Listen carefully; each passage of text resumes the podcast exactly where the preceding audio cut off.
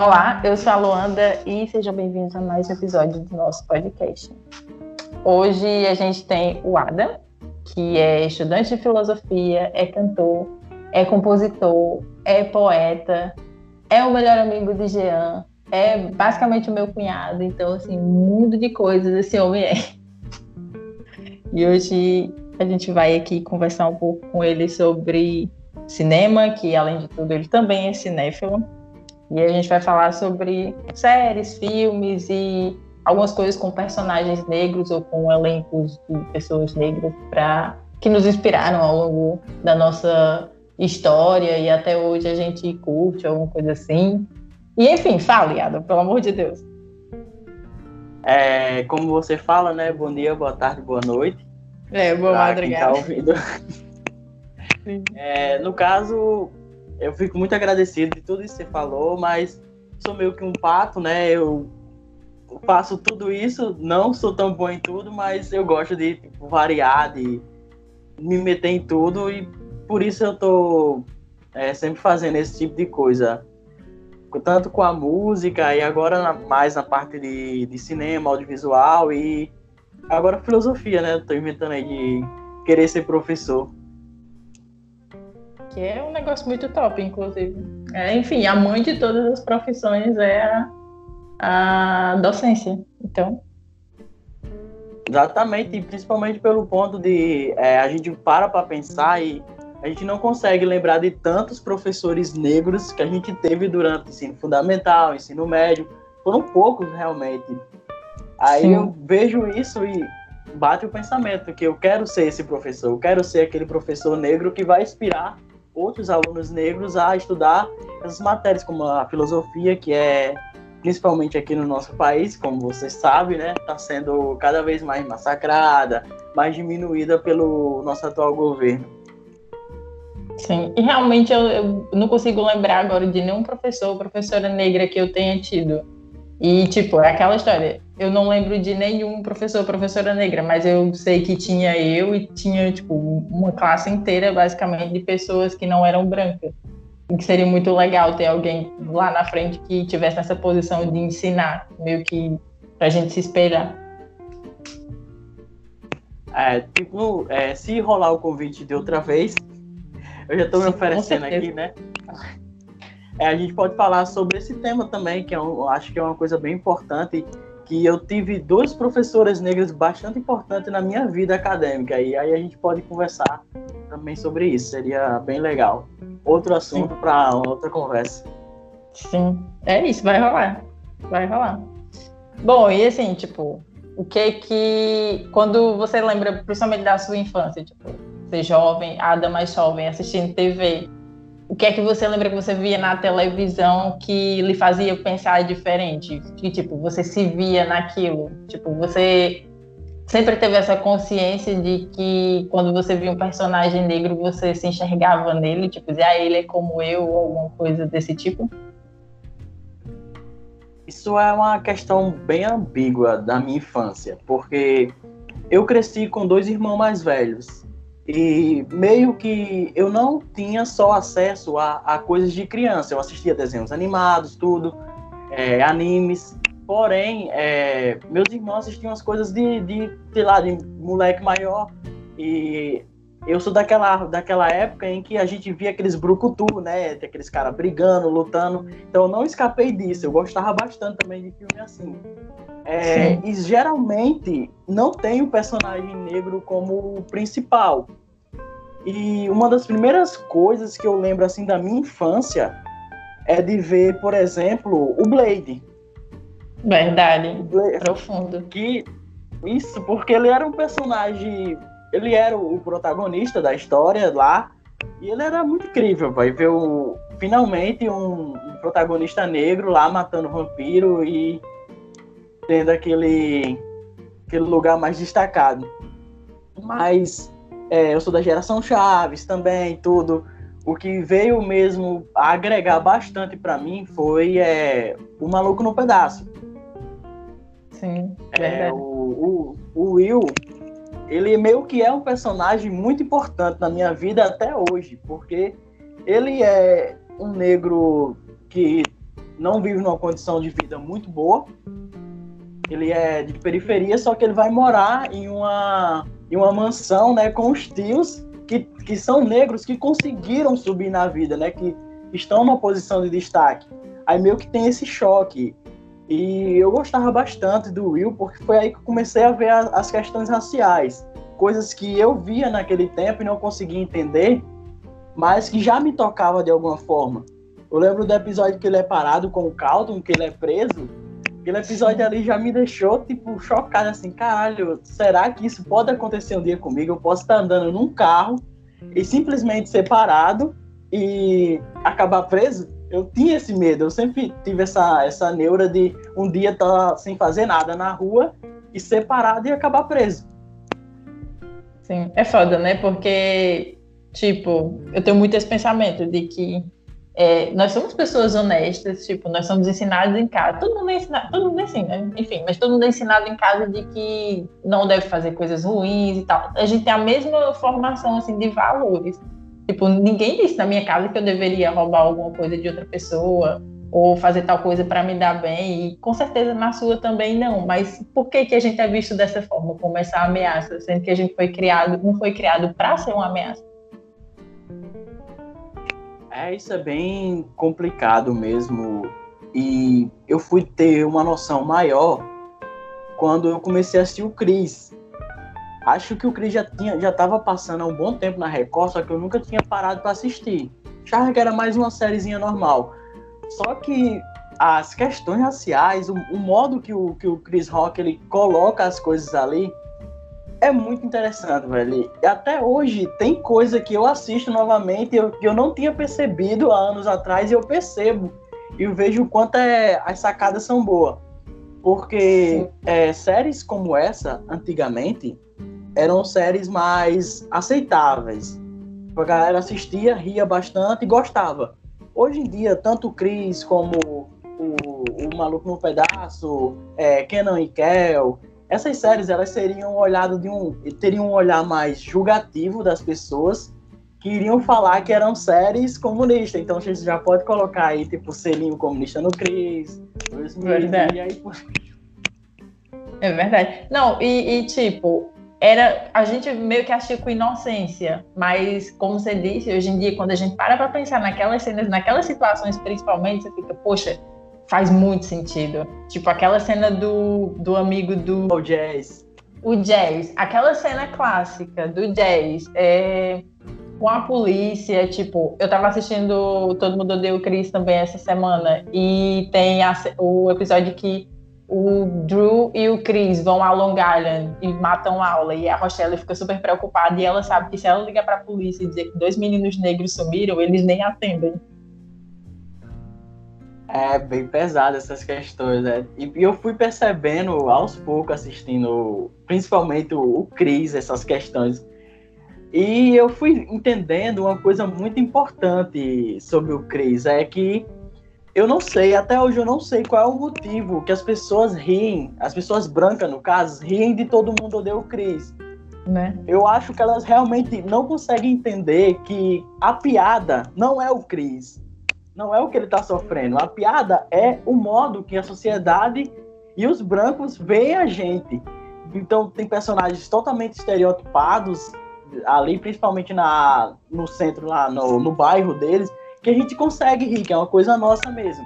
Mas quando parte ali para a parte da escola, que tem o Joey Caruso, que tem Sim. a senhorita Morello, né, que é uma personagem que você ri tanto dela, mas você tem tanto ódio ao mesmo tempo, porque você sabe que existem pessoas daquele é jeito. É real, mesmo. não é? É incrível, porque é real. Tanto é baseado na vida dele, como a gente sabe, do Chris Rock, como. Gente, aquilo ali acontece todos os dias com algum menino lá nos Estados Unidos e com alguém no Brasil também, em todo canto. No mundo. Sim, tipo, é, tem a cena que ele vai com. Se lembra que ele vai com o carro do pai é, pra escola e todo mundo fica falando: Ah, você veio com o carro, veio com a banheira do teu pai. Aí ela vai e fala: Tipo, Cris, soube que você tem pai. Tipo, Sim. isso é do peso gigante, velho. Sim. Porque, tipo, realmente existe toda essa questão, né, do, do homem negro e do abandono. É, você vê muitas mães negras cuidando dos filhos sozinho. Sim, e do abandono. Ela, ela, e, ela isso, e isso quando o pai não é morto. Tipo, quando ele, ele, lá sempre fala isso, tipo, como eles acabam se envolvendo com a marginalidade porque não tem oportunidade coisas assim, eles acabam sendo mortos. E aí as crianças muitas vezes são órfãs. Tem um EP que eu vi também essa semana que ele até fala. Ele diz, ah, na minha rua só tinha, no meu bairro, sei lá, na minha rua só tinha quatro pais. E aí as mulheres ficavam até passando, batendo na porta para ver o Júlio. É verdade. É, essas questões são bem pesadas mesmo, são muito bem colocadas. Acho muito. que tem um episódio com o Greg também, né? Que o Greg é, paga uma menina para fingir que o Chris fez alguma coisa. E tipo, a menina só faz dizer, policial, foi ele. Tipo, não tem polícia por perto, não tem nada, e o Chris corre e se assusta. Aí o Greg vai lá perguntar, ah, porque você se assustou tal, e ele explica, né, que tipo, não, mas você não consegue entender. Eu posso ser preso por matar alguém ou por jogar uma boneca num poço. Sim. Hoje em dia a gente, a gente vê no casos no Brasil de um homem negro ser morto porque tava com guarda-chuva na mão.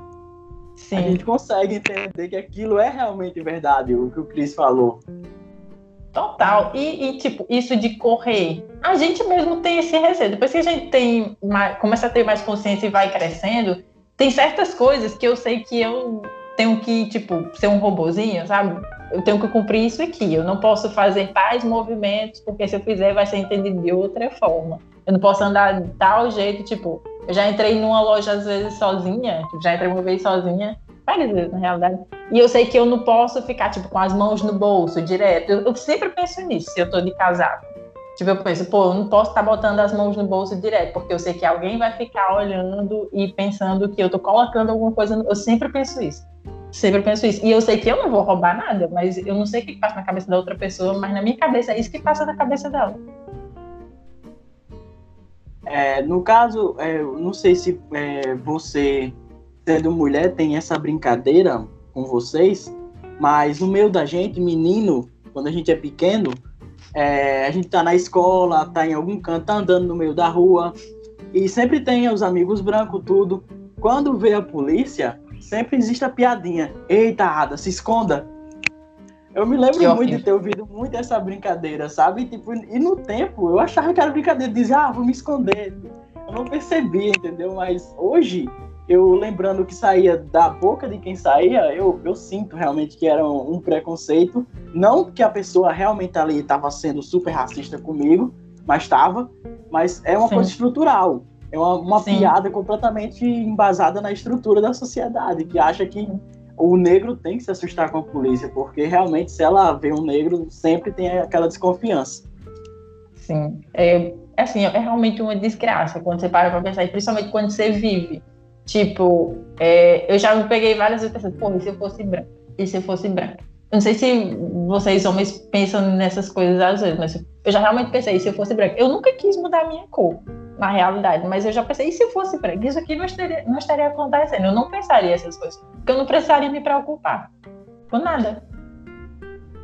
Verdade. Isso é uma coisa que a gente não discute muito, mas existe muito na gente e era essa questão que eu te falei de começar a gostar, por exemplo, de cinema. Só tinha protagonistas brancos em tudo. Tipo, as, tipo, as obras que eu acho mais perfeitas no mundo, por exemplo, como é, Matrix, que não era para ser o Keanu Reeves, devia ser o Will Smith, mas teve aí um problema aí. E O Senhor dos Anéis, que é uma obra completamente branca. Completamente Não tem branca. aquele personagem, né? Aí eu, eu queria ser aquele, eu queria estar ali. Eu, cara, eu quero ter eu quero, sei lá, eu quero ser ator, eu quero ser um músico. O rock, né, que é o, o estilo que, que eu, que, eu, tocava antes, esse no rock não você não vê a, aquela representação negra. É, eu vejo que na minha cidade, é uma cidade do Nordeste, é, a Jack era, acho que era a única banda de rock que tinha 50% da, dos integrantes negros. Você vai ver tudinha, ainda hoje, faltam muitos negros. Tem o Rui, é. que toca também, que é vocalista negro, mas tipo, eu não lembro de outro, não consigo assim lembrar. É muito vaga ainda essa questão. Rock ainda é muito branco. Verdade. Não, e tipo, realmente lembrando, tipo, como eu conheci algumas bandas, eu realmente penso em você, no Rui, e tinha um menino lá em Tabuleiro. Que eu não lembro se era só ele na banda ou também tinha outro, mas eu lembro que ele é negro. Tipo, eu lembro dessas três pessoas só o restante inteiro. E, tipo, na banda de Rui, ainda assim, apenas ele era negro, sempre, em todas as formações que eu vi. Aí por isso surge esse pensamento da gente de querer. Não é porque a gente não gosta de ser negro, né? E também, como a gente ainda está em desenvolvimento, a gente meio que ainda não entendeu o que é realmente ser negro. Aí a gente tem esse pensamento de acho que tudo vai ser mais fácil se a gente for branco, porque a gente vai conseguir conquistar esses espaços que naturalmente estão lá, ocupados pelo branco. Sim, e que nem precisa ser conquistados por ele. Em cima disso, a gente tava falando, né, antes, é, teve essa melhora, esse, esse pouquinho aí de melhora, não, acho que não foi uma coisa é, pautada em cima somente da questão racial, que tipo, ah, os grandes estúdios por exemplo, a Disney agora está se preocupando realmente com a questão racial, mas é uma coisa meio que estão percebendo que o negro também consome. O negro está lá na internet reclamando e ele quer realmente ser representado. Por Sim. isso, eles estão se tocando. E está existindo uma, uma espécie de trocas, né, de, de raça dos personagens, de personagens que são brancos em quadrinhos, em histórias mais antigas, como, por exemplo, agora a Pequena Sereia, né, que vai ser uma, uma mulher, uma mulher preta, e, tipo, eu acho isso muito fantástico. Sim, e total. eles questionam, é completamente questionado isso, as pessoas ficam, tipo, sem entender, ficam com raiva, ah, mas não pode mudar a história do personagem, vocês estão mexendo nisso, nisso, aquilo, aí, tipo, realmente vale mais a nostalgia de, de ter um personagem que representa só uma classe do que realmente a sociedade mudar, crescer, evoluir nesse sentido, de também passar essa mensagem para aqueles que nunca tiveram representatividade. Né? Não, e tipo, é só nesse momento que a, a sociedade predominantemente branca vai dizer que nós somos todos iguais, né? Mas nós somos todos iguais. Não, não somos todos iguais, porque eu não consigo olhar para a pequena sereia e me achar parecida com ela. E não é nem porque ela é uma sereia e eu sou uma pessoa, não é nem por isso.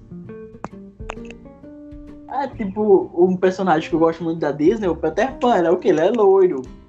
tipo, não existe aquele personagem da, ali, tipo, dos desenhos antigos da Disney que eu. Ah, esse personagem é muito legal e ele é negro tal. Agora sim, com essas mudanças, podem, tipo, pra nova geração, significar bastante. Ele vai ver lá, a, a menina vai ver a princesa, é, o menino vai ver o, o príncipe e tudo. E na questão do, é, da criança em si, tem um desenhozinho que eu quero citar aqui, que o nome dele é Doutora Brinquedo.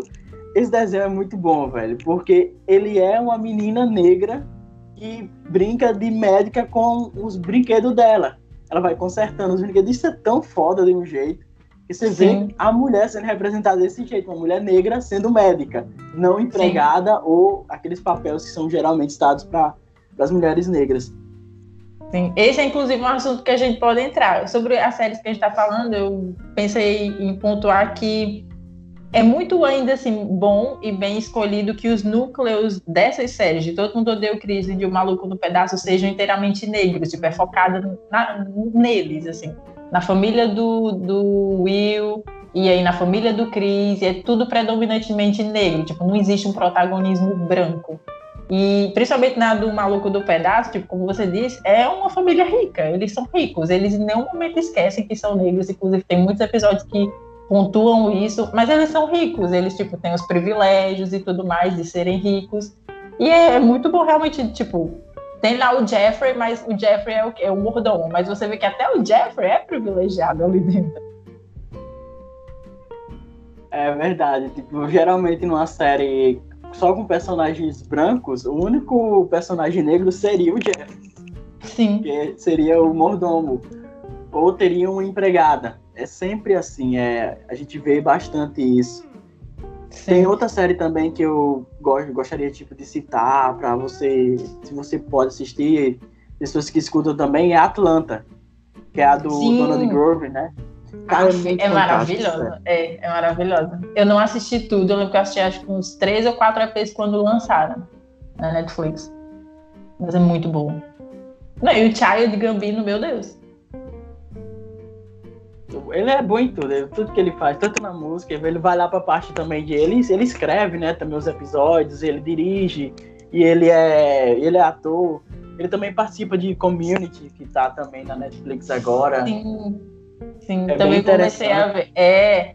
Não, e tipo, é muito interessante essas séries que tem essa sátira, que, tipo, é com humor, mas é, é ácido, é um humorzinho assim ácido. É muito interessante, porque você pode até rir, mas você pensa ali em algum momento. Você para e pensa no que você ouviu. Exatamente. E você me indicou uma série que eu não tô lembrado agora o nome, que eu ainda. CJ Walker, não sei. Eu acho que é essa mesmo, CJ Walker. CJ Walker. Me falou pra assistir. Eu ainda não assisti, ah, mas tá aí sim. também outra série. Verdade, pelo Instagram, a CJ Walker, que foi a primeira milionária negra nos Estados Unidos. Ela... É, são esses exemplos que a gente precisa, né? Porque tipo, séries e filmes, por exemplo, como 12 anos de escravidão, são muito importantes. É um filme que, tipo, eu assisto, eu assisti, eu acho que o tempo todinho com um nó na garganta, mas ele é importante. Porém, a gente também precisa ver o negro fazendo outras coisas. Ver o negro na sociedade, é, sendo professor, sendo advogado, como a gente vê a ascensão da Vaiola, né? Que é incrível também. Maravilhoso. Ver o negro fazendo muitas coisas. E a gente não está acostumado com isso ainda. A gente precisa disso. Sim. Tipo, eu acho que às vezes eu até penso, poxa, se as pessoas da minha geração, que, tipo, ainda assim, a sua geração também se nós tivéssemos crescido com essas figuras, assim, onde, será que a gente estaria mais longe? Tipo, porque eu acho que cria um tipo de confiança em você. Então, quando você se vê, você, poxa, eu posso fazer aquilo. E aí estimula. Eu acho que a criança é ainda mais estimulada quando ela se vê nesses papéis. Estimula, estimula bastante no sentido do. Eu me via muito no Will. Gostava bastante mesmo dele. Tipo, queria fazer aquilo que ele que ele fazia, tanto que eu imitava bastante coisa. Isso é bem importante, porque todo mundo faz isso. Só Sim. que era um personagem negro, então isso era melhor ainda para mim. E Não, no e... caso também. Ah, fala. Tô empolgada, tá? no caso do Chris, é... tem os episódios que o Chris vai tendo que decidir o que fazer da vida em que ele é, meio que toca na ferida de não posso, não, você não pode fazer faculdade só por fazer, que até o episódio que o próprio Chris Rock participa, que ele é orientador. Sim, é. Você não deve fazer faculdade só por fazer tudo, você tem que se experimentar para descobrir o que você quer. Tipo, esse episódio eu acho que é um dos episódios mais importantes do Chris para mim, porque eu tava realmente saindo do ensino médio e eu meio que não sabia o que eu queria fazer. Eu queria continuar tocando com minha banda, mas eu não queria, tipo, ah, eu quero fazer uma faculdade e ganhar dinheiro. Eu não tinha esse pensamento. Foi só depois de muitos anos foi que veio voltar essa, essa vontade de lesionar, né? Nem tanto de fazer faculdade, mas tipo, eu quero ser professor, então pra ser isso, eu tenho que fazer faculdade. Estamos aí, então. Sim. Não, tipo, eu lembrei agora a Hillary, gente. A Hillary é uma tipo. Se você descrever o personagem da Hillary para qualquer pessoa, ele, a pessoa vai dizer que ela é um personagem branco. Você não precisa dar cor a ela. Se você descrever que ela é uma patricinha rica, filha de um juiz é, na Califórnia, com certeza a pessoa vai dizer é branca. Mas não, a Hillary é negra. Tipo, tem o cabelo crespo e tal. E é todo aquele estereótipo de, ah, só gosta de fazer compras e de homens ricos. Apenas. É, tipo, é legal que a Ashley, né, quando o Will chega na, na casa, ela é novinha ainda. Sim. E o caminho dela é ser igual a, a irmã. Só que, tipo, ela vai começando a ter a influência do Will que veio de fora. Aí isso vai moldando meio que a personalidade dela dos dois lados. Ela tem tanto aquela experiência de ser rica, mas também ela vê aquele lado mais, o Chris, o, o, Chris, o Will vai mostrando o rap pra ela, né? Vai ensinando aquelas danças, danças negras também para ela. Isso é muito, muito legal. Eu achei bem Sim. importante essa questão. É muito foda esse negócio das influências. Bom, e tipo, ah, eu também não sei se você já assistiu Brooklyn Nine-Nine. Já, sim. É porque como a gente tá falando Acho... que todo mundo odeia o Chris, é ter o Terry, meu Deus. O Terry, Terry Crews é maravilhoso.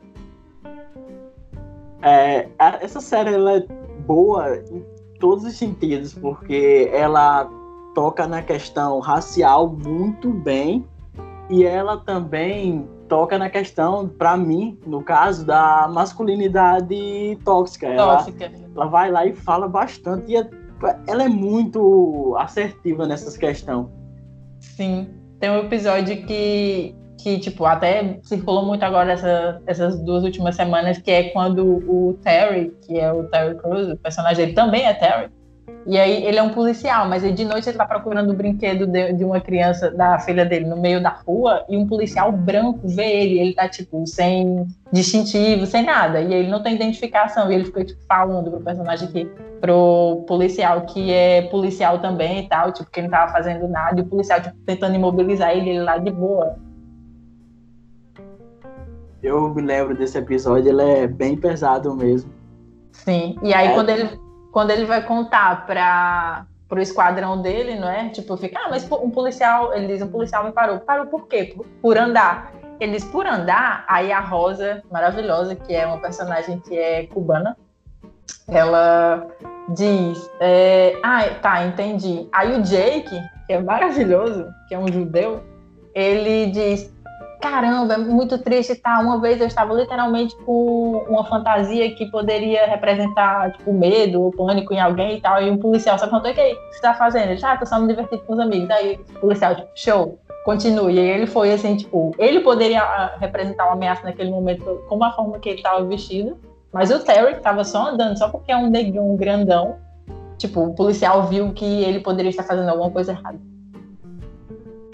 E, olha, falando de Brooklyn Nine-Nine, eu acho que é até uma coisa que eu, eu, eu rio bastante, é, porque o Jake ele é o cara que nasceu na sociedade para ser aquele macho alfa, né? Tipo, ele, tanto que ele gosta de duro de matar e tudo, só que ele não Sim. consegue. Ele é aquele macho que não consegue ser o macho alfa. E é muito engraçado porque os personagens negros, eles eles estão numa posição muito elevada ali. Capitão Holt, o, o próprio Sargento, né? Sim, e... é, realmente, no esquadrão eles são os dois que têm as patentes mais altas.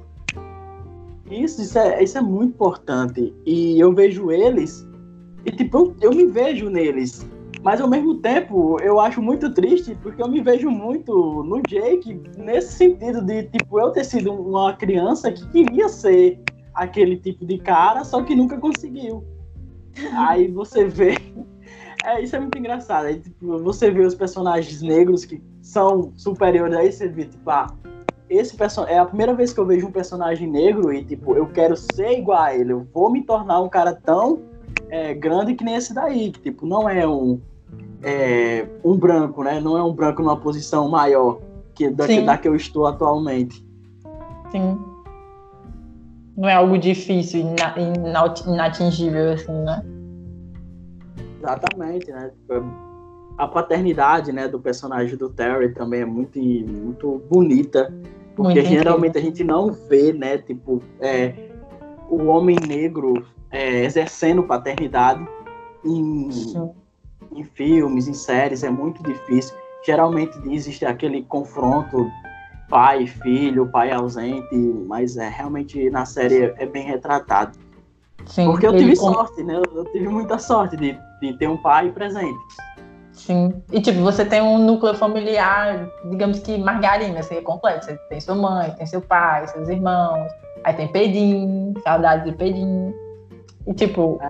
nunca houve uma ruptura, assim, você não passou sei lá, pelo trauma que a maioria das famílias, principalmente negras, passa, que é o pai sair de casa e aí a mãe cresce meio que ali tentando dar um jeito em tudo e tal. Você não, e que bom que não, não é? Porque ainda assim não é, uma, não é para acontecer, pois. Não é o certo. E acho que a gente falando de tudo isso, a gente chega o que a gente estava combinando falar no início, que é do do Pantera Negra, né? Que foi o filme que meio que quebrou paradigmas no, no, cinema. Já é um filme histórico, por mais que você vai encontrar aquele nerd branco que não sai de dentro do quarto, e acho que o mundinho dele é só aquilo, é falando que o filme é exagerado, que o filme não é realmente tão bom. E, mas não, não importa, porque esses, esses caras estão completamente errados. O filme é muito bom, o filme é bem dirigido, o filme tem uma fotografia linda, tem é, as roupas, né? O figurino é incrível. De uma, de uma forma que, tipo, eu quero me vestir que nem o pessoal de Wakanda. Sim, exatamente. Eles fazem. A porta eles negra, trazem... né? A porta negra né, eles trazem tipo uma sensação pra gente de casa, assim, de que tipo, pronto, eu, eu me veria ali em Wakanda vivendo a vida normal. Essa é a sensação. e uma sociedade completamente desenvolvida tecnologicamente. É, você vê que a pessoa mais inteligente, a pessoa que cuida de tudo ali na parte tecnológica, é uma mulher é uma também, mulher. uma mulher negra que está lá. Sim. Tipo, tirando o T'Challa, né? Ainda assim, eu vejo muito a mãe dele, que é a rainha de lá, como figura de liderança, mas, tipo, tirando o T'Challa, que ela, ele é o rei, é que ele se torna? Eu não lembro. É rei que é, chama? Se torna rei. É, ele é o rei. Pronto, tem ele, aí, tipo, a, a general dele é uma mulher, aí a Letícia, que é a irmã dele, é a que manda também na área tecnológica, ou seja, ela praticamente manda no país inteiro, porque tudo que sai de ali de dentro é dela, é projetado por ela. E ainda tem um embate, né? O embate que é sempre discutido por nós, que é a questão do Luther King versus Malcolm X, né? Sim. Que é muito boa, porque você consegue ver verdade, você consegue ver é, coerência nos dois discursos.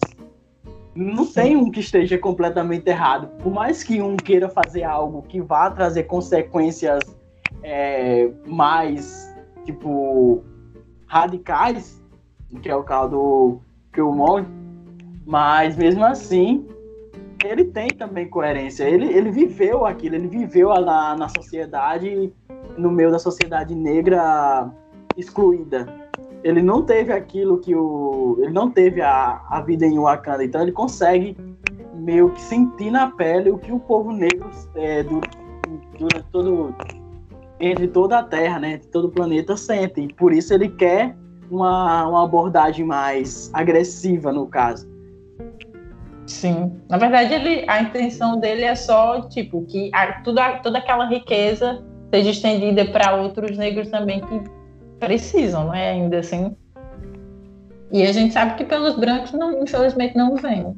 Então, acho que quando ele viu que, sei lá, é a ancestralidade dele, ainda assim, né? Porque acho que ele é primo do T'Challa. Acho que é primo do T'Challa. Ele é primo, então ele também tem sangue real, no caso. Sim. E aí, tipo, quando ele vê, ah, minha casa é aquela e tem tudo aquilo, por que, que eu não trago tudo isso para os meus irmãos aqui fora que precisam tanto? Verdade. Então, eu acho que, é, por exemplo, nesse Oscar passado, a gente já deu um passo atrás, porque teve poucos, poucos personagens, teve poucos. O diretor não teve, né? A, no caso, a, a representatividade negra novamente. Porque a gente quer, de coração, de coração mesmo, eu quero mais momentos como aquele momento do Oscar lá, do que o Moonlight é, ganhou da, do La La Land, né? Que é um filme completamente branco. Aquilo foi Sim. o êxtase total. Os caras lá tudo felizinho aí foi o erro, foi o Moonlight que ganhou.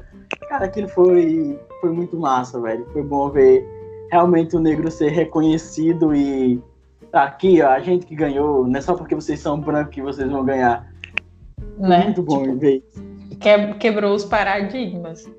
Até mesmo a Viola Davis fala, ela falou numa, numa premiação que o que separa os negros dessas coisas são as oportunidades.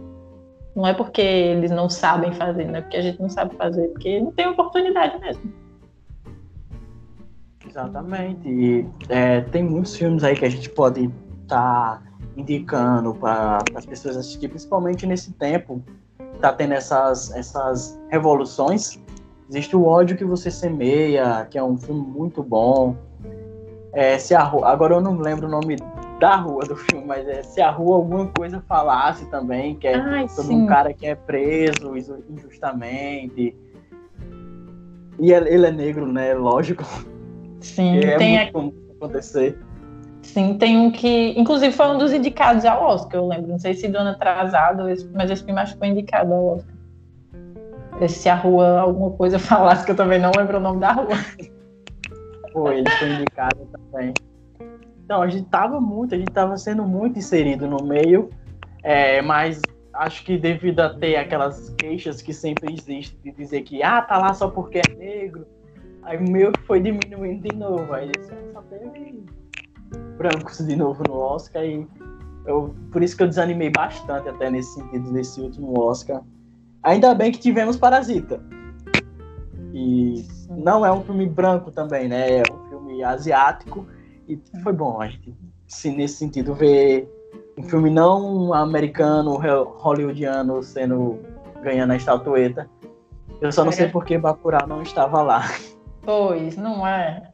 Tipo, que filme não estava lá? Inclusive, Bacurau é um filme que é muito bom para você entender essas temáticas de apagamento da, sei lá, das raças e até mesmo, como falar, de uma cultura, não é? Isso, Bacurau, velho, só eu botei o olho em Bacurau, eu lembrei da, da minha infância todinha, do sítio da minha avó, tipo, é um lugarzinho daquele, entendeu? Realmente são lugares que não existem. Sim. As pessoas moram lá, você não vê é, eles tendo algum tipo de visibilidade, né, durante, perante a sociedade. E Bacurau é muito genial, acho que é um filme muito bom e acho que a gente deveria estudar ele nas escolas mesmo, assim. Com certeza, com certeza, porque tudo que mostra lá são coisas que a gente conhece, principalmente pessoas do interior do Brasil, sei lá, não sei se dos interiores dos outros países, mas eu sei que no interior do Brasil tudo aquilo são coisas que a gente já viu. Tipo, um prefeito que vai lá só na candidatura, aí tem uma médicazinha, que é a única médicazinha lá que todo mundo conhece, do posto de saúde, que todo mundo vai. É muito característico. Uma senhorinha que é a mais conhecida da comunidade, que falece, todo mundo tá lá. Todas as representações são reais ali.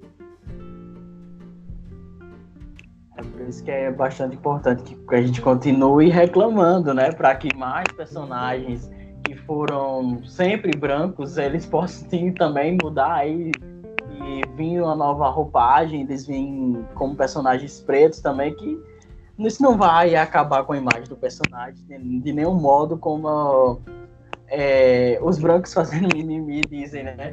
Porque eles falam Sim. muito do nosso mimimi, mas são eles que são mimizentos, que não pode ver a gente tendo nenhum tipo de ascensão. Sim. E isso é bem, isso é bem a gente, né, a gente só tá cobrando uma coisa que eles já têm há muito tempo e que a gente não quer só pra gente também, a gente quer dividir, tipo, é pra ser igual. Tu, tu falando assim, o primeiro que vem na minha mente é o é o, o Holt, né? Porque ele já é. Ele quebra dois estereótipos é, de uma maneira fantástica.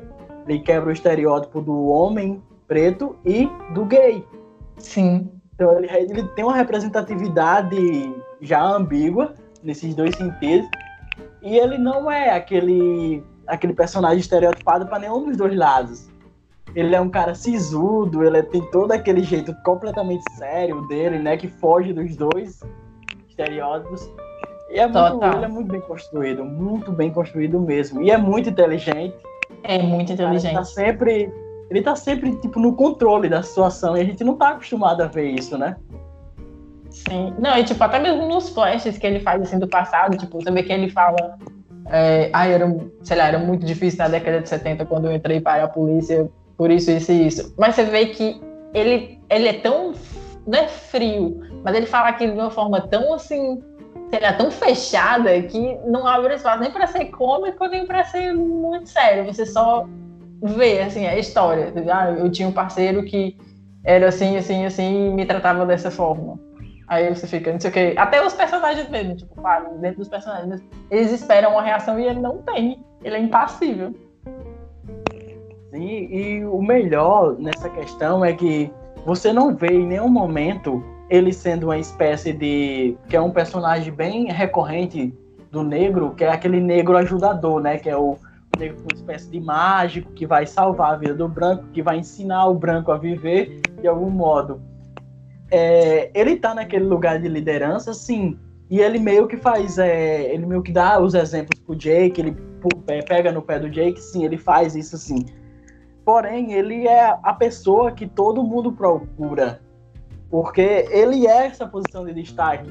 Em nenhum momento ele vai, tipo, é, buscar ajuda ou buscar, é, com, é, como posso dizer, completar alguma coisa nele em um personagem branco. Sim. Ele não tem isso, né? Ele não procura aprovação, né? a validação do personagem. Exatamente, ele não tem isso. Ele, ele já é a pessoa que as pessoas procuram a validação. Então isso é bem legal também nele.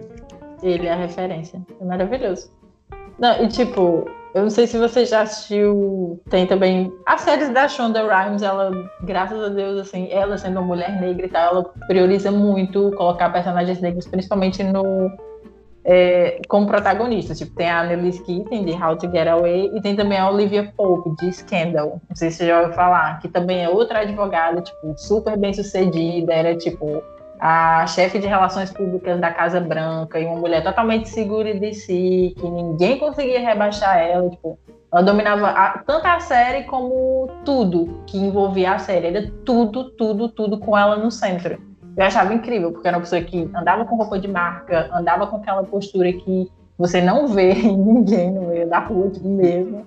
Tipo, sempre com coisas assim chiques e sofisticadas e muito, muito longe do que a gente costuma ver, tipo, na TV ou até mesmo no cinema.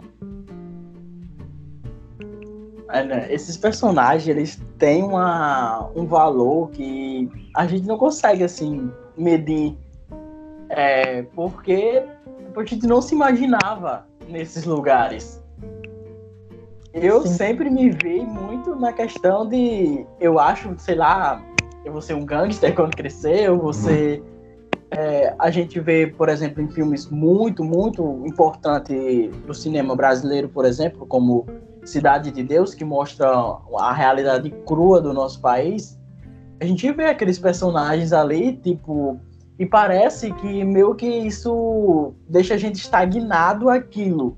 É, do nada você tá fazendo qualquer coisa, é, você decide fazer a, ser ator, alguma coisa, o cara vai olhar para você e vai dizer que você é o Zé Pequeno, ou alguma coisa assim, entendeu?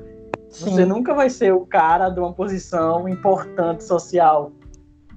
É, isso é bem complicado também. Esses Sim. personagens são muito importantes mesmo. Verdade. Até porque, querendo ou não, a nossa volta, quando a gente vai crescendo, ninguém diz essas palavras também pra gente, ninguém espera. Todo mundo sempre olha para você como se você nunca fosse passar dali. Então é muito, fica muito difícil, muito distante. Então nem quando você liga a TV, se você não vê alguém que tá tipo, sei lá, se eu abro a TV e não via uma juíza ou alguma coisa assim, eu jamais pensaria em fazer direito. Tipo, para mim não, literalmente, eu juro, para mim não existia faculdade até, sei lá, eu quando eu fiz o terceiro ano do ensino médio que disseram você tem que escolher uma faculdade para prestar vestibular, eu disse tipo, para que, meu Deus? Porque eu não me imaginava fazendo aquilo, não era uma coisa que eu pensei que fosse chegar assim para mim, que eu fosse ter a oportunidade de fazer, porque não era nem falado. Ninguém nem falava. No caso, a gente não não não é, a gente não tem, né, nossos horizontes abertos para essas questões. É, tanto que eu falo para você que eu aprendi muitas coisas sobre racismo assistindo séries e filmes é, eu saí do ensino fundamental, por exemplo, sem noção nenhuma do que era racismo, de, eu não sabia o que era racismo estrutural nesse período. No ensino médio também não foi diferente. Eu tive que aprender com a internet. A internet sim ajudou nessa questão. Mas a escola em si, eu não tenho boas lembranças assim de tipo, ah, eu me senti importante na escola, eu vi questões raciais na escola, porque a gente não tem esses assuntos não são abordados na escola. Não são mesmo. A primeira chance que a gente tem de abordar isso, que é quando a gente estuda o descobrimento do Brasil, não, não é visto da forma certa, porque começaria pelo menos dali a coisa racial, de pelo menos serem honestos com a gente e dizer, olha, portugueses chegaram aqui, fizeram isso, não estava certo, é por isso que hoje em dia fulano é visto dessa forma, e tipo o negro é marginalizado por causa da escravidão, explicar o que foi a escravidão e não só dizer que ah, é como se tipo, porque na verdade nós fomos os negros foram escravizados, eles não eram escravos. Ninguém era escravo, eles foram escravizados, mas a gente vê só por um lado. É, olha, nesse, nessa questão do descobrimento do Brasil, eu sempre levantei um, um questionamento que eu ainda vou, vou levantar ele e eu quero ainda ver isso um dia, que é em toda a história sobre descobrimento do Brasil, novela, filme, tudo, o protagonista é sempre um português, é sempre o cara que veio aqui, roubou tudo e ele ainda é o mocinho.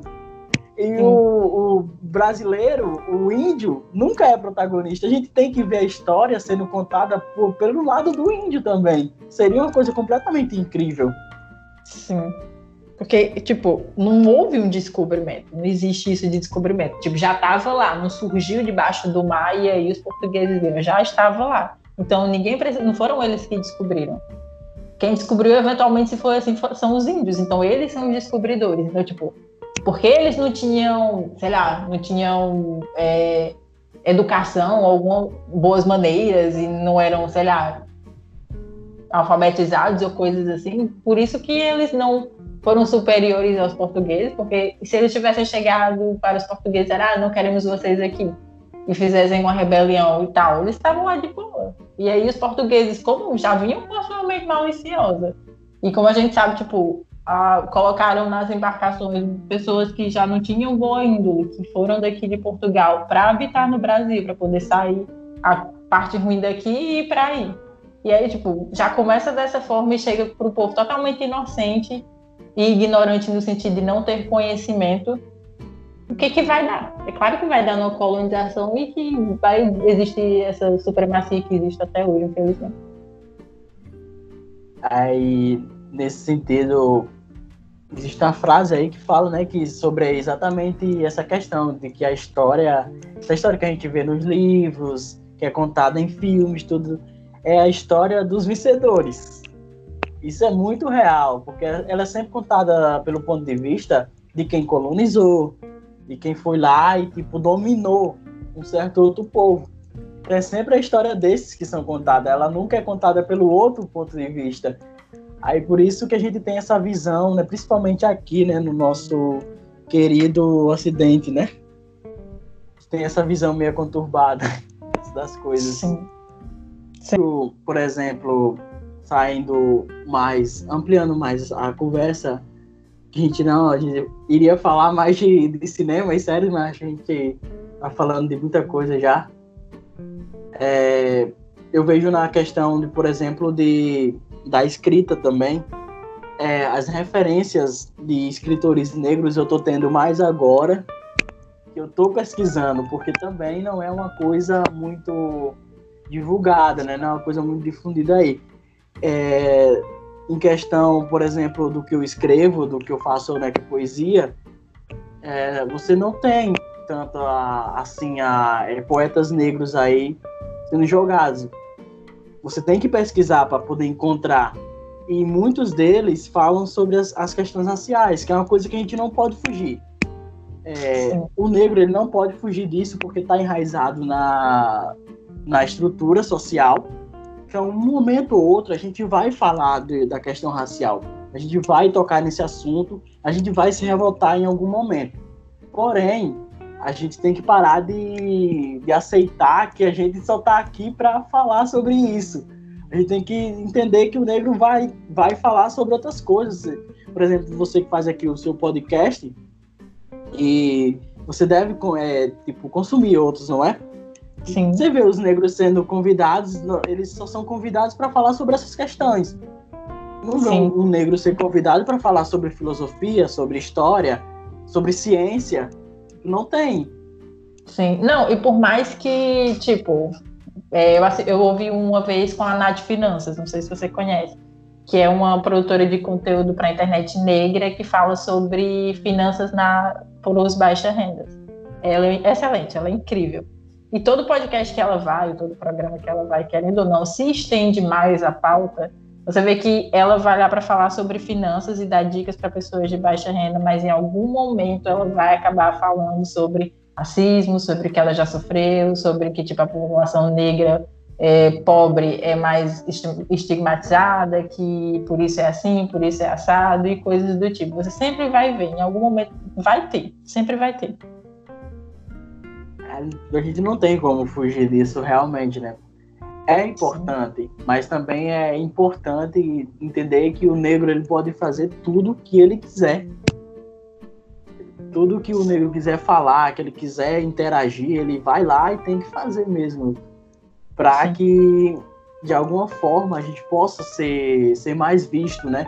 Seja visto fora desse espectro que é o espectro do racismo, que o negro está ali apenas para servir e de, alguma, de algum modo para é, usurpar não é, o que é do branco, que eles têm um medo gigante que a gente tome o lugar dele, sendo que a gente não tem, né, um lugar na sociedade exatamente.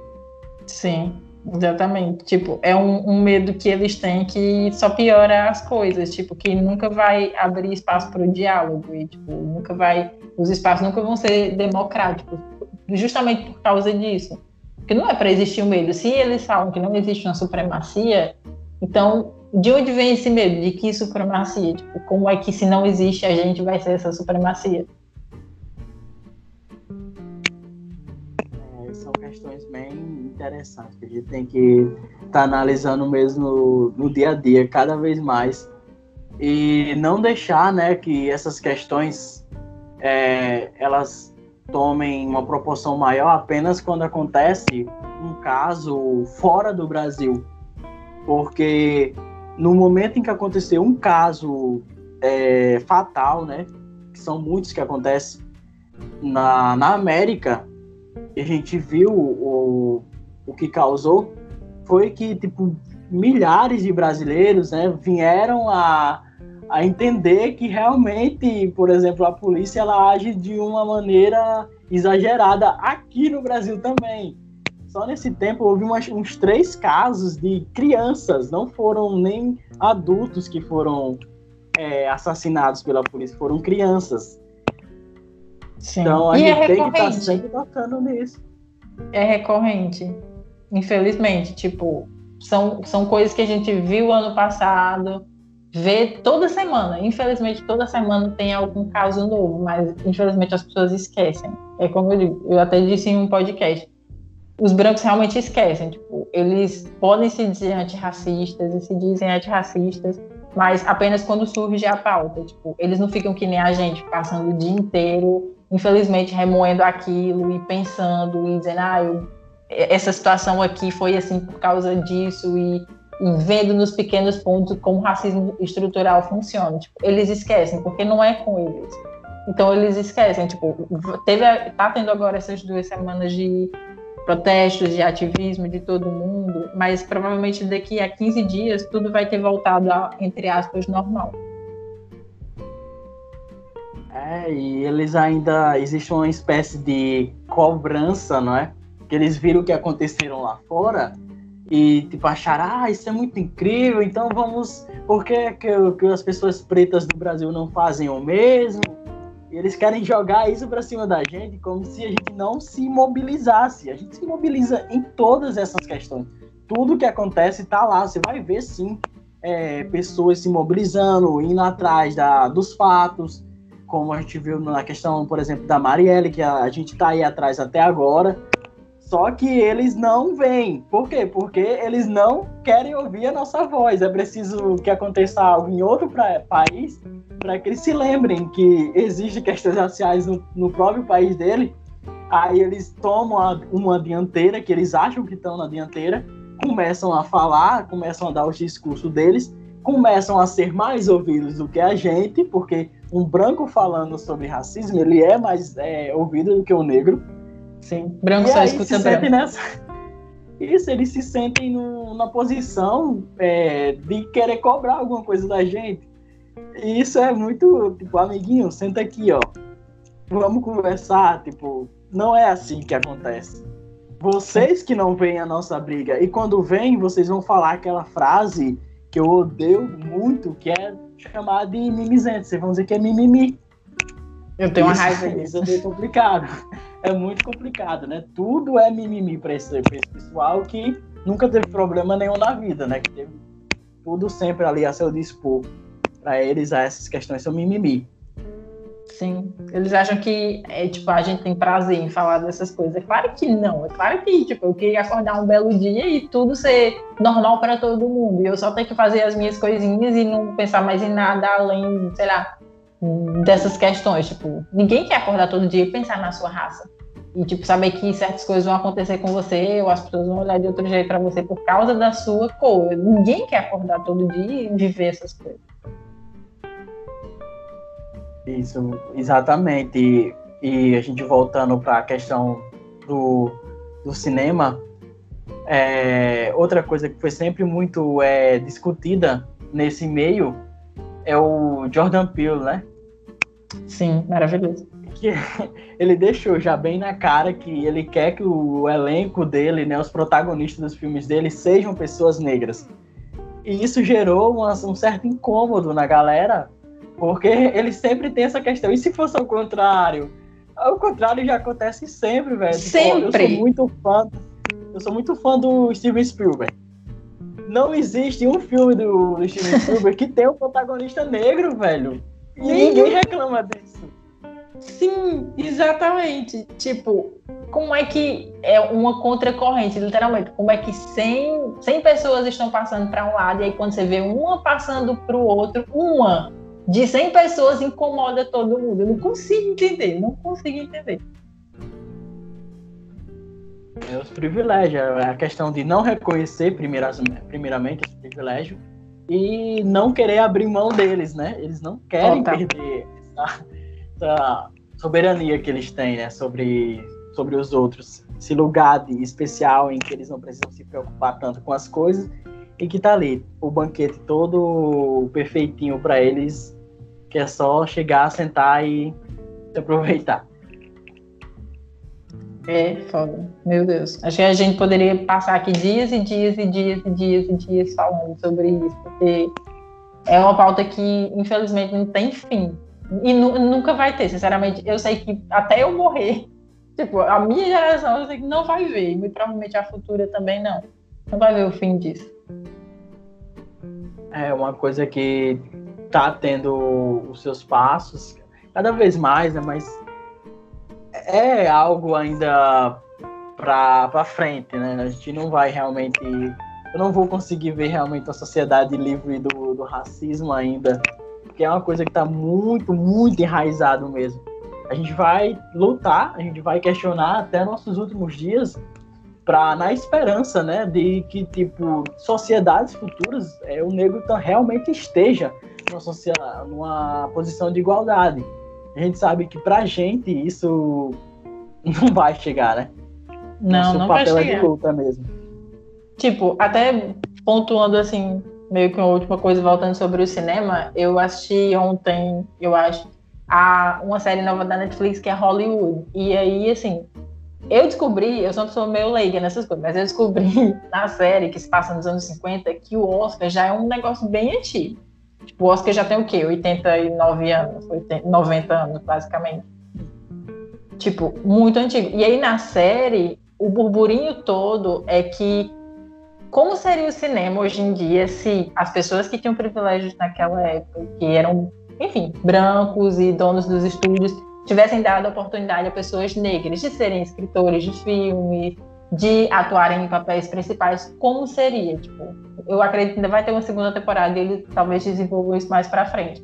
Mas o que acontece na série é isso, é que tem um escritor, é, de um roteirista lá de um filme que ele é negro e é gay, e tem uma menina que, tipo, é a melhor atriz do, do, dos estúdios lá da série, e eles não querem dar nem a chance dele fazer o filme porque ele é negro, e aí querem, tipo, tirar o nome dele dos créditos e colocarem uma pessoa branca, mas mesmo assim, tipo, disseram para ele aquela coisa, ah, mas você fica no set, só acompanhando e assentindo com a cabeça, tipo, dizendo as coisas que você gosta. E para menina não queriam dar o papel porque disseram que ela não se encaixava no papel, porque todos os personagens até, até lá eram brancos. E aí, tipo, no filme, no, na série, dando spoiler, acabam fazendo o filme, mas geram todo um burburinho, tipo, você vê a reação das pessoas dizendo que tentando boicotar, tipo, cinemas fechados, as pessoas cuspindo nelas, é, é ridículo, assim, de triste.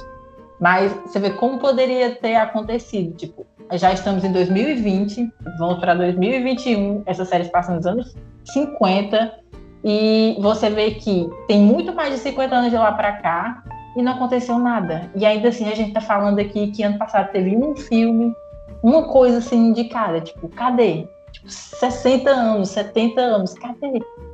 Não tem. É realmente uma questão muito bem levantada, dá pra gente é, meio que pensar bastante. Eu acho que se eu fizesse é, faculdade nessa área, eu seria tipo um tema para eu realmente me aprofundar em fazer teses e TCC ou o que fosse, porque realmente o cinema, não só o cinema, cinema é só um, uma das artes, né? Mas você vai ver na pintura, na arquitetura, qualquer arte em geral, é, o negro, ele é sempre, tipo, colocado como é, segundo plano. Ele não tem, né, a, a, arte, a arte negra, ela vai ganhando agora mais força cada vez mais com a internet, que é um espaço que nos permite, né, ser mais é, abertos com a nossa arte em geral. Porém, embora tipo, tenha começado, a gente tenha visto a arte começar ali, por exemplo, com os egípcios, que fizeram coisas incríveis né, para a arte em geral, mesmo assim, o, a, a história da arte inteira ela é composta por artistas brancos. Não, e é aquela velha história, o Egito, o Egito fica onde? Fica na África, é isso mesmo. O Egito fica na África. Então, se a arte começou no Egito, o Egito fica na África, pronto. É só isso que você tem que pensar. É muito, é bem complicado essas questões mesmo. Tem alguma coisa mais a acrescentar? No caso, tenho é, só reforçando mais aquilo que eu já falei, na, no sentido de que você deve buscar é, pessoas pretas fazendo outras coisas, não apenas só falando sobre o racismo. Não estou dizendo aqui que você não deve pesquisar sobre racismo, você deve, é, porque não é só a experiência né, que vai agregar para você, mas a parte teórica também de quem estudou a fundo isso vai te, te dar uma base melhor para, por exemplo, discutir essa questão mas também procure é, pessoas pretas fazendo, fazendo coisas no, no âmbito artístico, é, no âmbito profissional. Procure cientistas negros que você vai tipo, descobrir coisas incríveis que, que foram criadas, que foram descobertas por negros que a gente não sabia. E também é, é, vá também ler autores de, por exemplo, a minha área de filosofia, que é algo completamente é, voltada para o homem, o homem branco. Só tem muitos filósofos e são homens brancos, são os mais conhecidos porém você tem que pesquisar, você vai encontrar filósofas como a Angela Davis, você vai encontrar a Bell Hooks, que é incrível também, e é, Djamila Ribeiro, Sim. não é o nome da mulher. É, ela também é uma filósofa brasileira e ela discute questões como essa, sobre, sobre raça, sobre o feminismo, e a gente tem que buscar essas pessoas, tem que buscar ver o preto em outra posição, porque a gente tá lá. A gente só não é visto, a gente só não é vitrine. Mas a gente tá lá e a gente tá sempre fazendo o nosso score. Sim, aquela coisa, infelizmente a gente tem que ser específico nas perguntas. Tipo, se você vai lá no Google pesquisar você tem que colocar blogueiras de moda negras, você tem que colocar pintores negros, é, escritores negros. Se você colocar só lá, tipo, escritores sobre feminismo, vai aparecer, infelizmente, uma caralhada de coisas só de gente branca, porque os algoritmos da internet, infelizmente, são assim, eles mostram as coisas das pessoas brancas na frente. Então faça o exercício. O legal é fazer o exercício. Se você quiser um serviço de uma pessoa, quiser aprender alguma coisa nova, veja se não tem conteúdo de pessoas negras naquele assunto, que com certeza tem. Isso, eu acho que também aí já cabe outra vez. A gente pode conversar sobre fazer uma pesquisa sobre é, escritores, sobre artistas, poetas, filósofos, é, atores negros e, e, mostrar o nome, falar os nomes, falar o que essas pessoas conquistaram, onde elas estão, o que elas estão desenvolvendo, seria também bem importante. Sim, vai, vai ter com certeza uma parte 2, uma parte 3, a Ada vai fazer um, um, vai ter um quadro agora no podcast toda semana. Mas valeu, valeu pelo, pelo convite, principalmente esses dias estava muito pensando falar sobre essas questões. E é isso, né? Tipo, é, é um pouco complicado conseguir falar, mas quando a gente tem a oportunidade, né, consegue sair muita coisa é importante, interessante. Não só de falar, mas de ouvir também. Precisa conversar. Nós pretos precisamos conversar um com o outro, né? Ver as experiências de cada um. Sim. É, é, realmente ajuda muito. Tipo, foi um papo aqui para o podcast, mas eu realmente me sinto muito mais leve, porque querendo ou não, cada um vive na sua solidão. Né? Bom, vamos finalizar. Você quer deixar suas redes sociais, deixar os seus contatos? Ah, meu Instagram é AdamJack23. Vocês podem ver lá, de vez em quando eu falo alguma coisa interessante. Ah, o Twitter é AdamJack78 e tem, ah, eu tenho também o Instagram de, de poesia que eu posto lá minhas coisas, que é o Eu Sísifo. Show. Bem interessante lá, se vocês quiserem sacar, viu? algumas coisas que eu escrevo. Vai ser, vai ser legal. Show. Eu vou deixar também, tipo, na, no box de descrição do podcast, vou deixar todos os Instagrams que o Ada citou, vou deixar o meu também, vou deixar o meu Twitter. E por lá vocês podem conversar com a gente, mandar feedback, dizer se vocês gostaram do episódio, o que, é que vocês gostariam que a gente voltasse aqui e falasse, coisas do tipo. Episódio de hoje e eu realmente estou muito feliz. Eu espero que a gente repita e grave mais outros depois. Vamos sim, é só chamar. Show. Tchau, meu povo. Ah, tchau. Tchau, povo aí.